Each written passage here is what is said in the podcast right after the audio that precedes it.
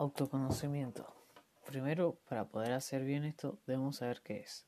El autoconocimiento es la clave para el bienestar psicológico. Conocerse a uno mismo permite saber lo que queremos en la vida, ya sea en grandes proyectos o en el día a día. También permite saber gestionar mejor nuestras emociones, incluso en las situaciones más difíciles. Para poder ponerlo a prueba, debemos hacer unos ejercicios. 1. Desnudarte. Hacer esto enfrente de un espejo puede hacer que reflexiones sobre cómo es tu cuerpo. 2. Enfrentar tu diálogo interno negativo. Si sigues teniendo este diálogo, nunca vas a poder avanzar la vida, y menos a aceptarte como sos.